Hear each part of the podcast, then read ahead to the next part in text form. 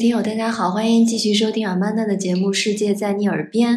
嗯，今天呢，我们请来的嘉宾是优卡。怎么说呢？日本现在就快成了大家的后花园了哈，就是尤其是四五月看樱花啊，东京买买买啊。那就稍微聊一点小众的，聊哪儿呢？我们聊那个。濑户内海，对对对对对。然后那为什么找优卡呢？就是因为他是一个嗯做设计的，而且对日本文化很了解。那濑户内海其实是。如果对日本啊，包括当代艺术很感兴趣的，这是一片可以慢慢去玩的地方哈。嗯，那你跟我说你今年秋天还要再去，那你第一次是呃是一六年去的是吧？对，一六年的夏天，因为这个濑户内海国际艺术节，它就是它会在每三年一次，然后分春季、夏季、秋季三个阶段，那叫四月二十六号到。五月二十六号是今年的春季，嗯，然后夏季我记得应该是七月中到八月中的样子，就看看我们这节目的魔力能不能把一群就是要去人群看樱花的人拽着去濑户内海玩一玩，哈，是吧？这地儿就是怎么说，地大人空，然后那个它是很多小岛。呃，濑户内国际艺术节是从二零一零年才开始的，嗯，然后在这之前其实。我是一片荒岛吗？怎么讲？我经常在日本各处旅游，但是我都没有找到我的找到一个去四国玩的理由。之前。就濑户内海，它是在四国地区，它在本州和四国的中间，嗯，然后左边左下是九州，等于就中间这个这个内海。内海它是环着有一点那个，就是被包住的，对啊。然后里面新罗七部有很多小岛，对。那以前呢，可能就是原住民，不叫原住民了，就是岛民住在那儿。对。然后最后就是因为这个艺术节，然后被被开发出来了。对，嗯。那你当时去的是怎么一个规划？因为当时是夏季，它。呃，春夏秋三季开放的岛不是很一样哦。然后夏季开放的岛基本上都是那些比较大的有名的岛。然后因为当时其实我就是傻傻的就去了，我也没有查说哪些是常设，因为是第一次去。嗯，它官方的一些手册会告诉你很详细的该坐哪些船，然后或者每个岛上有哪样的展，然后几点到几点。嗯，然后但是这个真的要。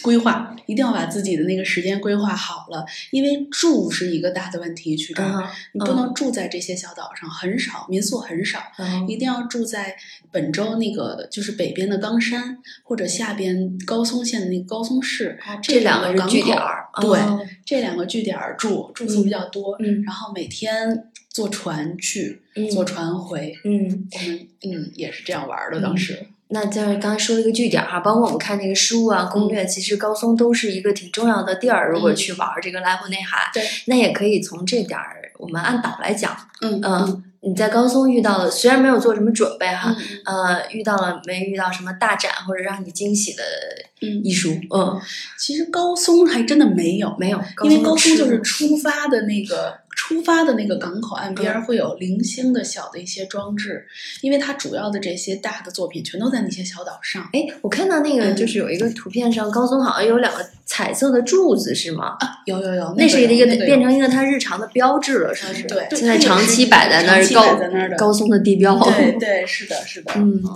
可以简单跟听听友介绍一下哈，这个作品就是在。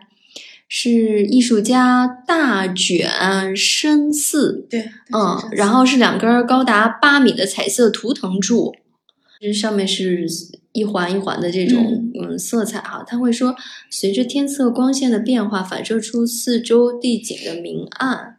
但是其实港口的这些带来的震撼，就是说实在的，没有很没有岛上的那些大。嗯，夏季我当时主要去了一个是直岛。直岛是一天，然后男木岛、女木岛这两个岛是同一天去的，嗯，然后丰岛一天，但是丰岛那一天我觉得完全不够，然后还有一个小豆岛，我待了两天也完全不够，真的，哎，我觉得就是看介绍说这个南木岛、女木岛，其实岛民才二百个人，对，但是但是让你说的感觉这个是个艺术的宝藏啊，因为是这样，我我第一天去的是指导，那指导给我感觉就是一个，因为他那边常设的非常多，包括草间弥生的那个特别有名的南瓜也在那儿，然后安藤忠雄的一些作品，还有一个就是指导美术艺术馆，就是安藤忠雄来设计的，很多常设都在那边这些艺术展，然后好像莫奈的那个有两幅还是两幅睡莲，就是收藏在那个馆里面，就都是在指导是吧？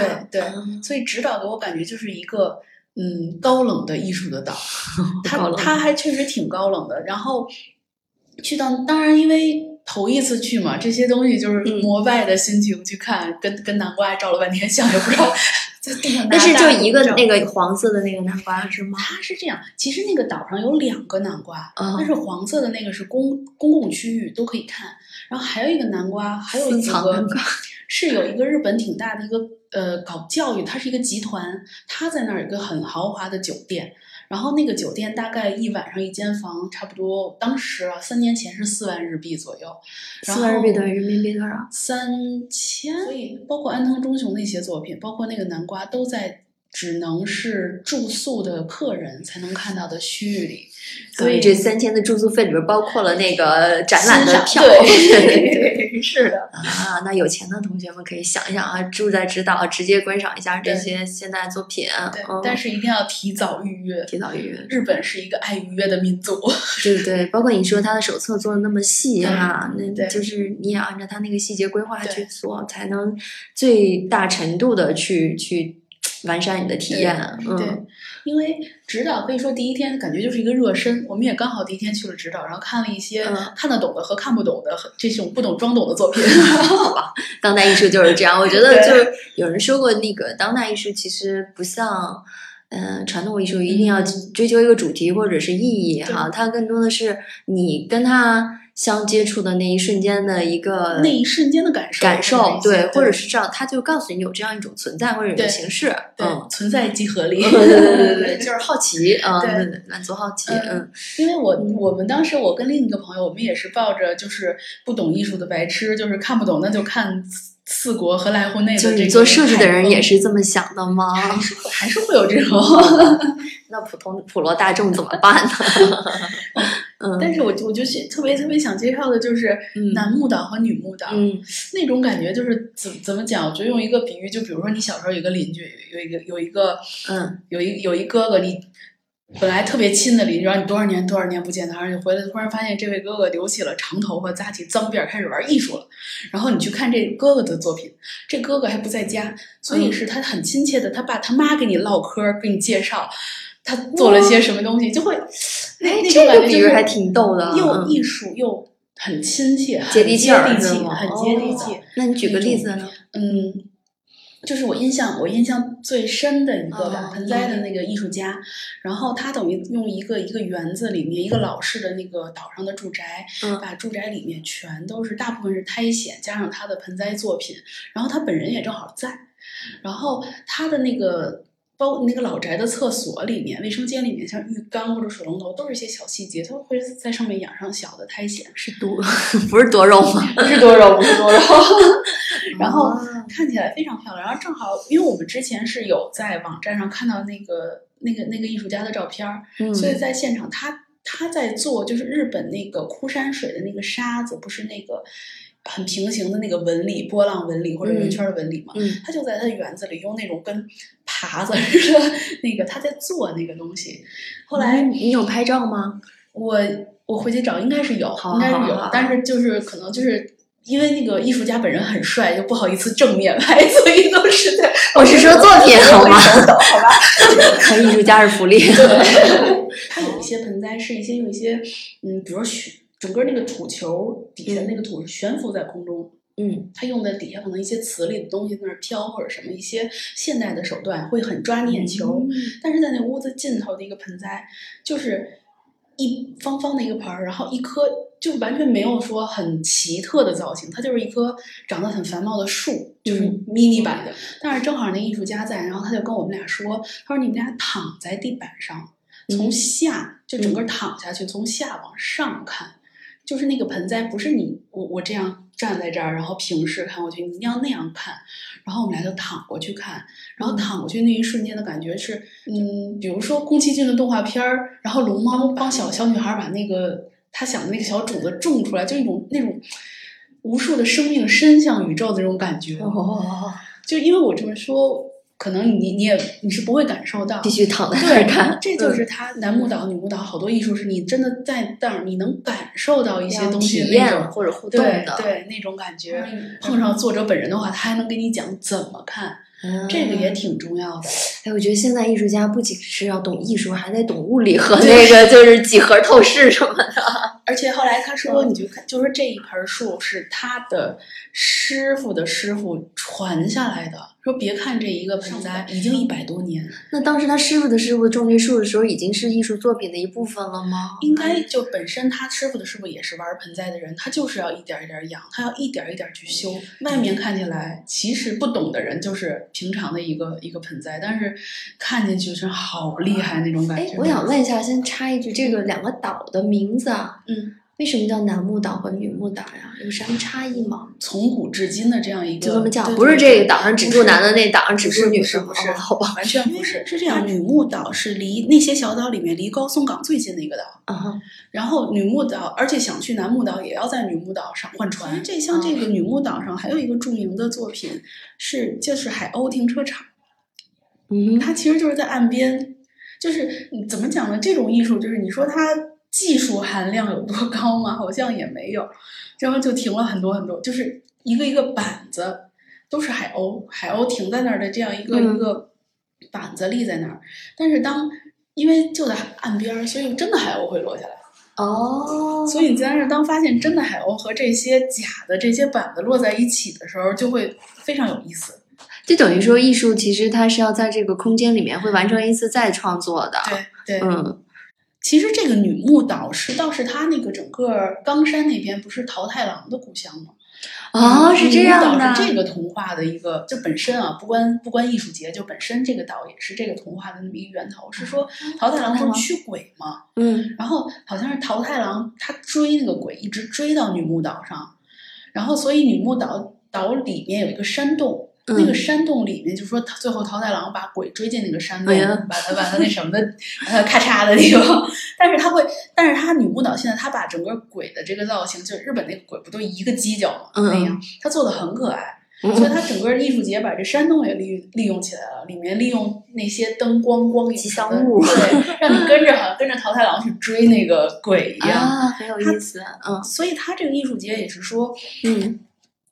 它跟当地本身这个濑户内海的文化对结合的是非常，而不是说就是让艺术家自己的那些表达什么不是接地气儿。刚才咱说是接地气儿，嗯，哎，你还刚才讲了一个例子，就是那个在小木屋里体验暴风雨的是在哪个岛上面？那个应该是风岛。当你住在这么一个人口可能只有几百的小岛上，然后暴风雨来了是什么感觉？而且你住在的是一个老的那种，就是木头的，都非常仄旧的那种屋子里是什么感觉？其实你所谓的这个艺术作品，就是你静静的坐在那儿，在家静静的坐在那儿，然后通过灯光、通过音效、通过地板的震动，或者这个雨水敲打玻璃这种感觉，让你感受一下暴风雨的感觉。你当时感到恐惧了吗？嗯。不会恐惧，但是对对对，那种感觉，因为你会在想，在岛上的人，当他和家人在一起，这个这块儿是，因为我们只是一个过客，一个游客，但是岛民这样的时候，他他不能去耕作呀，或者什么，他们在干嘛呢？或者他们是什么心情？就是你会乱想，直到有一个叫。I 哎，他想叫 I love you，就是这个 love，它是用那个桃心儿来表示，但是这个 you 不是英文的那个 you，是日文的那个汤钱汤，就是日文的那个澡堂子哦，那个汤那个日文发音就是 you，那个那个艺术作品名字就叫 I，那个心和那个汤，然后其实它这个就是把岛上当时的一个老的钱汤，就钱汤不是温泉，钱汤就是那种就是澡堂澡堂，对。他把老钱汤整个给改造了，而且他改完，因为那个那个艺术家其实他的几个装置都有，他好像就特别擅长用他平时收集的一些我们看似垃圾或者一些都不知道什么年代的那些东西，他去把一个一个一个装置一个老校舍或者一个什么重新去去包装，然后那个钱汤等于也是那样一个外外表看起来特别花，但是最有意思的是那个钱汤还是钱汤。大家还可以进去泡澡是吗？你是可以进去泡澡的啊，这很有意思。对，非常有意思。然后我们进去泡澡，就发现，因为我们只能进女女生的那边嘛。然后我说有混浴吗？钱汤不让。哦，好吧，好吧。然后它的那个池子里面，里面那个实际上泡汤那个池子底下的小碎瓷砖，它里面都是春宫图，日本的那种春宫图，就是不能拍照。那个是以前的，还是说是这个艺术家改造的？这个艺术家的，我觉得应该也没有那么嗨吧，以前。泡澡，诶，我觉得哈，这其实是一种方式，就是我们体现体验这个现代艺术。有的时候如果没有让你参与和互动进去，你是有距离感的。但是，一旦进去以后，身临其境，就没有那么多的那个所谓隔阂。对，而且会有很多，因为它是一个国际艺术节，会有各国的人来，所以这些作品不一定都是日本艺术家的作品，完全不是。我觉得它可能有三分之一是日本艺术家的。这个艺术节需要。买票吗？艺术节是有通票的，它有通票。贵吗？嗯，还还好，还真的不贵。可能查过，我记得是五千日元，也就三百。然后就这几个岛上，这些全都可以去，对吗？是的，全都可以去。而且而且，我们当时我记得我们当时还算来着，就是说这个通票去，因为如果你不买通票，你也可以单独去。哪个合算是吗？对。但后来我们去了算这个这个通票，你只要去看十七个小装置小展，你就值回来了。对。哦，其他单买票是一个装置买买一张票，对，也也可以单独买票，但是很少有人单独买票。当然，这五千看不了那个高档旅馆里面的，那得加三千住宿 费。这五千是日元，那三千是人民币。对，就是如果上这个岛上的话，自己要带水，因为毕竟他平时就是那个岛民那么几百人生活的岛，它不会有便利店的。嗯，不会有，不会不会说你像在东京或者在哪儿，而且带水，包括包括餐饮，嗯，岛上的餐饮，它会它会在艺术节期间会有一些专门的那种主题的主题，对，就是就是利用岛上的岛上的这个这个食材或者什么开放一些厨房啊，一些什么东西，但是毕竟跟有限啊，但是很多大岛，包括像直岛和丰岛这样的稍微大点的岛，可对，一个是一个是港口可能就有。自动贩卖机补给了，另外就是可以租自行车。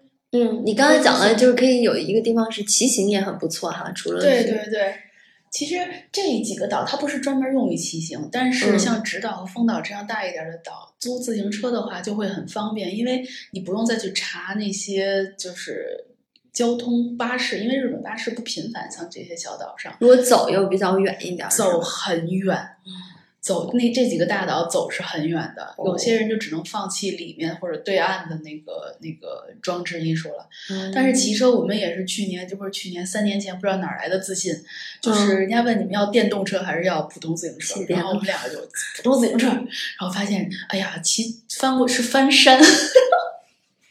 大夏天背着水背着吃的骑着自行车翻山，为了艺术，所以那就是还是应该骑电动的会好一些，骑电动省力很多。但是也是说，如果就是计真的计划好要去的话，提前预约推荐，因为日日本人他们也会去预约嘛，所以你说预约那个自行车，自行车也可以预约，就直接，因为他们这些车行都有官网。都可以约到。刚才你说适合骑行的是哪一块儿来着？适合骑行的其实它不属于这个艺术艺术季，它不属于这个。嗯，就是嗯嗯，算是濑户内海的左边左下那么一条道，是从本州 是地图上 对，就是嗯，因为濑户内海北边上边是那个本州嘛，然后下边是四国，然后可能左下是九州的一小点一小点儿，所以它是从上边的广岛。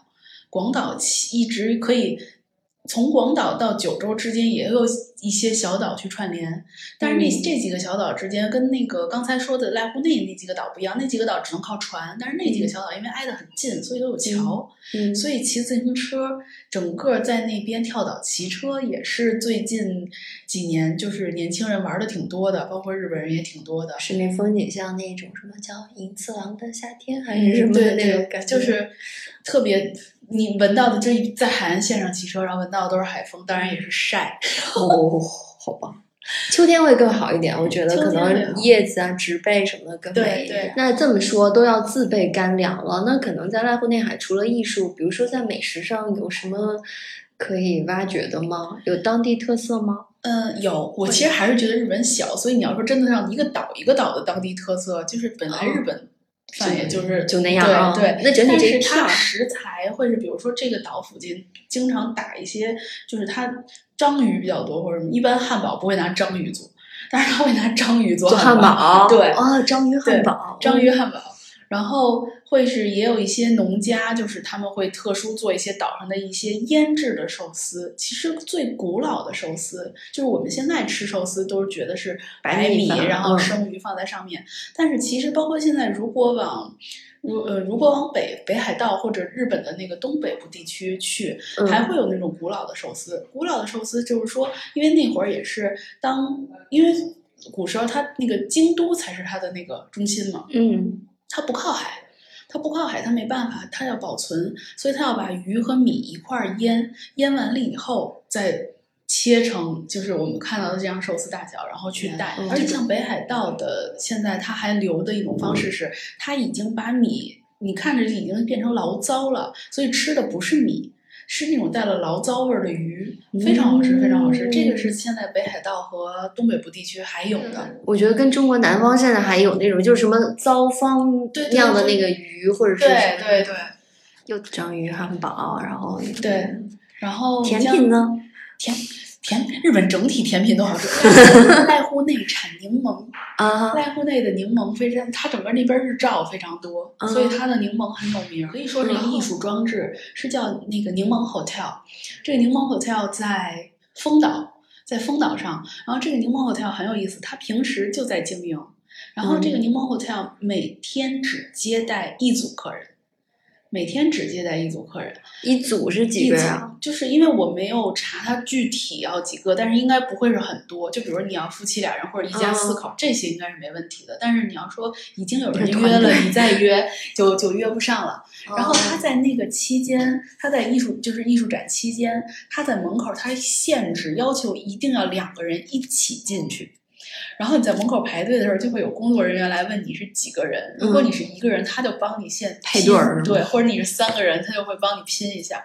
然后这个展很有意思，是因为它叫柠檬 hotel，它是让你感受那种酸酸甜甜的爱情这么一个一个一个一个。然后它是从你进宾馆开始，它比如它的院子里会有一个大澡盆，然后澡盆里清水里放的全是柠檬片儿，然后会有那种竹竿上面放着那种柠檬黄的这种。丝绸，然后飘在风中，就很有那种夏天的那种感觉。然后一路进去，他会给你设置一些小任务，就是那种，比如说有一个电话，然后他让你们俩一一人一个人拿起这个电话，然后一个人在另一边，他其实放的是录音，会让你听一些音乐呀，就可能是一对夫妻的对白，或者一对男女的，就是那个男女朋友的对白。但是这确实是得会日语。没开发国际版，这个感觉也是很不错的。就是包括这一路上，他会让你看一些看一些画，对。然后最逗的是，他在整个在这个在这个房子里走出来的时候，最后一个任务是让大家晒 Instagram，因为然后呢，Instagram 是他会门口放了一筐柠檬，就真的柠檬，要求两个人把柠檬夹在脸上晒 Instagram，都必须这样操作，然后放在自己的那个账户上。对。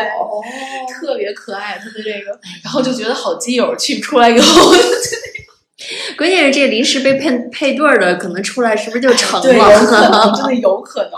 就出来以后，那个，因为他在里面会有时候会要求你拉手，有时候会什么的，很有意思。有一个他会卖那个一种，嗯，不是沙冰，但是是柠檬那种饮料，嗯也特别好喝，酸酸甜甜，就整个它非常切合主题。好夏日的感觉啊，对，非嗯常非常切合主题。然后你就看所有出来一对儿一对儿人坐在那坐在阳光底下，在那儿喝着那个柠檬饮料，然后脸上有一种那个甜蜜的幸福感，对嗯 啊，但是你说要预约是吗？就是参加就不住不用约，哦，不住不用约，就这个就只只是排队，大家去住是一组在住只可以一组。哦对，会不会会在期间不会今年换成了桃子？不知道今年你要去看一看。其实短短几年前，这还是一个很原生态的一个岛哈。嗯那这些岛民现在有变化吗？你跟他们有深度交流吗？或者你在这个岛上有没有遇到有趣的人？就是因为他岛民本来就很少，嗯，所以全充当工作人员了吗？对，全民参与的那个感觉，而且他们很乐在其中。对啊，以前是多么无聊的日子呀，打鱼。对，因为包括像是是楠木还是女木，我现在有点记不清。他们嗯岛上会用一个小木车，就过去岛民就是因为他那个岛很小，基本上路也没怎么修，所以但是又住在那个小山坡上，所以都是用那车推孩子、推东西什么的。然后后来就是他岛上当时是一个。嗯我不知道叫村长吗，还是叫什么，反正是一个、嗯一个一个一个主事的一个、一个爷爷，他本身就是个木工，然后他说就想把这个小车的这个文化留下来，他会修复好多好多小车，然后大家去那儿，它叫翁巴那个小车叫，就是当地当地的那个话，就是嗯就是好像日语里面的方言吧。哦，然后你要去那儿玩的，就他那个小的装置院子的时候，去进去的时候，那爷爷他就在那儿。然后其实好多人会跟小车照相，但是他会特别主动的过来告诉你，就是。比如说你的动作不够夸张，他就要告诉你要夸张，你 要怎样，帮你摆拍什么的。这种这种爷爷很多，还有那种义务送你，就你碰上那个、嗯有时候喜欢开车载你一段儿的呀什么的，哦这种这种爷爷也蛮多的。哦我看这这书上也讲了，什么那个司机大叔，然后说载过好多人对啊。对对对对，有。然后嗯还有那种就是岛民他去，因为我们之前是在哪个岛上，直岛上碰到一个爷爷，他就是本身是岛民，然后他其实我们被采访，因为他就一直在录，他就想录来往来的每每三年来的这些这些。这也变成了一个行为艺术家了，对，然后爷爷在那录，然后我们就互相采访。他嗯官方的那个那些网站或者什么英语做的非常完备，就是说对于你去这些英语是的的信息是完全完全够的。嗯但是如果要说跟当地居民去真的是接触啊或者什么的，那恐怕还是会日语会你会感受到更多对对当地对对那种是这样。哎，那你要这么讲，一年四季除了冬天之外，都在搞艺术节，是不是？对，但是它三年才一次，三年才一次。今年是大年。对其实今年也才第四届。哎，你刚才说了一个小豆岛是吧？嗯，那上面有什么好玩的？小豆岛是整个整个四国就濑户内海第二大岛了，已经算是。小豆岛是日常，别看它叫小豆岛，其实它挺大的。对，它是日常，其实就是一个观，当然不算热点啊，但是就是一个观光的岛了，因为它岛上等于它盛产那个那叫什么来着 olive 啊，橄榄油，对，橄榄，对，橄榄，橄榄油。嗯然后它好，它本身岛上也酿酱油，所以有好多老的那个厂子，橄榄油还有酱油厂在那儿。在艺术节期间，它就会因为要宣传就当地这些文化或者这些东西，它也会去做一些装置去布置。然后小嗯豆岛还是那个就是那个魔女宅急便。这个宫崎骏的那个动画片儿，就是有一个哦骑扫帚的那个小姑娘，还有小黑猫，嗯应该应该不少人知道。嗯是那个就是最就是原始就是原画的那个设定取景就是在那儿，啊所以去到那边的话，会有好多小朋友也喜欢那种魔女宅急便的那些东西去玩儿。当然，这些其实是濑户内艺术节之外的，嗯，因为包括它岛上有有那种，就比如说退潮才会露出来的路，就那种叫什么天使之路之类的，这些不是艺术节，它但是它属于那种自然观光，也很美。秋天的话，它岛上的那个中间溪谷的红叶也很有名，不过我没有去过，就只是看。嗯，因为它小豆岛上，它有一些艺术装置很有意思，是它安它诚心就是设置在只有退潮你才能去，涨潮那个路就没了，就去不了了的这种、嗯很有意思这种设定。然后它那个装置是一个，其实是一个连续几年，而且我不止在濑户内艺术节，在日本其他艺术节也见过它整个大的 project。里面的一个一个环节，它在收集心跳声音，它在收集心跳，然后所以那个装置是你进去以后。然后就他其实有一个录音棚，你甚至可以在那儿，我我不知道他是怎么采集的你自己的心跳，好像也能采集，因为当时人多，我没有去去去弄这个。嗯，他进去体验就是全黑，然后一条通道全黑，就是你就要大大着胆子往里走，然后里面就渐渐音效就会全都是不同人的心跳的节奏，就是给你听那音效的声音，心跳的声音。就那你走的时候，他同时会搜集你的心跳吗？不会，你要同意或者什么，他才会会会采集，他不会不会搜集你的。但是就是这就是很奇怪，就是说，比如说我们现在面对面说，我为什么那意义在哪儿？我为什么要听别人的心跳？好像就是你不觉得什么，但是你置身那个环境，因为你从来没有想过这个问题，你也没有听过这个问题，你就会在那一瞬间就觉得哇，就是心跳声的对各种各样的这种心跳声，它会让你真就。一定要当时那个内情内景，对对对对对，你会有一些感触，叫什么静默式体验？对对，现在叫什么沉沉浸式，差不多吧，就是这个意思。对，嗯，哎，你刚才说小豆岛的酱油，我还看这本书里讲，它有酱油味的冰激凌，你吃了吗？酱油味的冰激凌其实，嗯，不光是小豆岛有，京都就有，京都就有，但是它这个他们做的冰激凌都的。都很好吃，锦江那个，我我我有一阵儿也是疯狂的，每到一个地儿，只要就日本，每到一个地儿，只要发现我没有吃过的味道冰激凌，就一定要收集。像那个去伊豆吃那个芥末冰激凌，那我现在吃到最雷的一种冰激凌，你知道是什么冰激凌吗？是牡蛎冰激凌，也是在日本吗？在北海道，然后就是好腥啊。快要死过去了，那它怎么放进去？是拌进去？它的取那个味道，整个调进去，我觉得应该还是用的那种提取的，就是香精或者什么一类。但是它的冰淇淋里面真的给你塞两个牡蛎，吃到崩溃，还挺贵的，就也还好还好。但是就是牡蛎的价，吃到吃到就是自己很怀疑人生，说我为什么要花钱买这个？好吧，所以相比那个酱油冰激凌不算什么。酱油冰激凌不算什么，酱油冰激凌很好吃，很好吃。那小豆岛除了酱冰激凌，还有什么酱油其他特色的制品吗？嗯，其实主要就是日本传统的那些，比如说他们烤鲜贝，就是那种煎饼，日本那种煎饼会用酱油。哎，我觉得你说的这个，其实去濑户内海就像。去爱丽丝仙境一样啊，你可以有一个发现探寻之旅，对，对，有一种这短暂的这个置身事外了，然后在完全在岛上跳岛这样去玩。动了哦，我要我要有一个提醒，就是如果有有计划去这个艺术节的同学，一定要穿好脱好穿的鞋。又好走又好穿好脱，千万别是系带儿的，因为日本很多很多装置，它都是在那些古民宅立岛上的，一定要自己脱鞋，来回来去脱鞋，对，你就会脱鞋脱到自己生气，经历教训，吸取教训，这是非常重要的攻略哈。对，好，那那那我们先去买鞋，然后再去买票，然后那个相约这个秋天的濑户内海。啊，好。